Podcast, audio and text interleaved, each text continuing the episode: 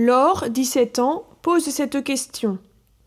Pourquoi ne parle-t-on plus de l'enfer et du combat spirituel dans les églises? C'est cela qui provoque ma foi. Réponse du père André Dose. Beaucoup de chrétiens, et même beaucoup de prêtres, ne croient pas à l'enfer. Ils pensent qu'il est incompatible avec la miséricorde divine.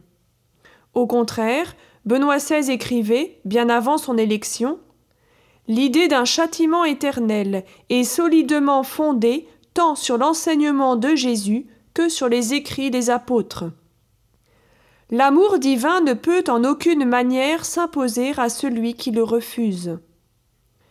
Jésus revient très souvent dans l'Évangile sur le feu éternel. S'il accepte de mourir sur une croix dans des conditions épouvantables, c'est justement pour arracher l'homme à l'enfer. Mais il ne peut forcer le pécheur à accepter son pardon. Il explique à sainte Catherine de Sienne que tout le mal de l'homme vient de son horrible amour-propre. D'ailleurs, celui qui est enfermé en lui-même est déjà en une sorte d'enfer. Le sens du combat spirituel est justement la lutte contre notre amour-propre.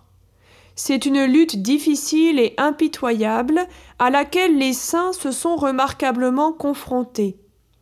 Quiconque n'a pas d'amour-propre mette son doigt là, disait sainte Bernadette après avoir dessiné un cercle par terre. Jésus fait entrevoir l'enfer à certains de ses amis.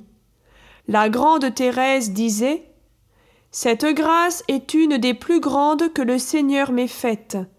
Elle m'a été d'une utilité immense, soit pour m'aider à m'affranchir des adversités et des contradictions de cette vie, soit pour m'animer à les supporter, soit pour remercier Dieu de m'avoir délivré.